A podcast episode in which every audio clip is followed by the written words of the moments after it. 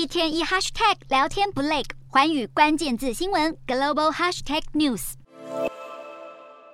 可口可乐、通用汽车等企业财报优于预期，十年期美债殖利率疲软。Meta 引领大型科技股走强，美股主要指数继续收红，道琼上涨将近三百四十点，创下六周来的最高收盘价。标普百升超过百分之一点六，创下九月十九号以来最高收盘价。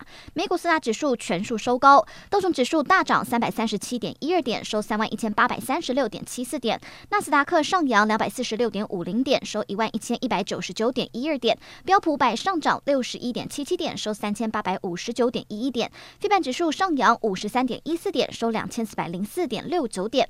欧洲股市方面，欧股今天走势分歧。英国新首相苏纳克发表就任后第一场演说，承诺会把经济稳定与信心作为施政核心。英镑继续从低点反弹，不过英镑走坚不利出口。英国股市几乎以平盘作收。欧洲三大股市多数收红，英国股市小跌零点五一点，收七千零一十三。三点四八点，德国股市上扬一百二十一点五一点，收一万三千零五十二点九六点。法国股市大涨一百一十九点一九点，收六千两百五十点五五点。以上就今天的欧美股动态。